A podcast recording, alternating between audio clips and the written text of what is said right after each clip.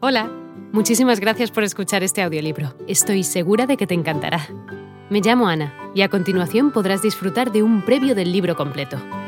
Si te gusta lo que escuchas podrás descargártelo completamente gratis desde mi web, www.escúchalo.online. Un abrazo.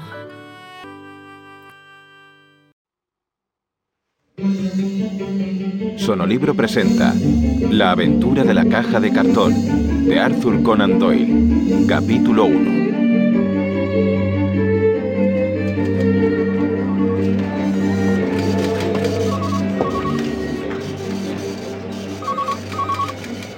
Eh, Lleva usted razón, Watson.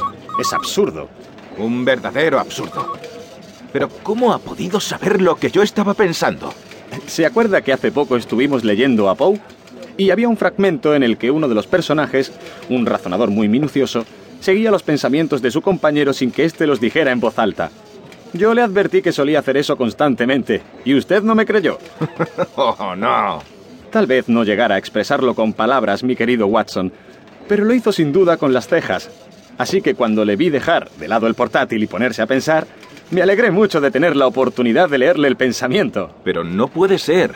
Aquel personaje de Poe sacaba conclusiones de la forma de actuar del hombre a quien observaba. Tropezaba con un montón de piedras, eh, miraba hacia arriba, a las estrellas y no sé cuántas cosas más.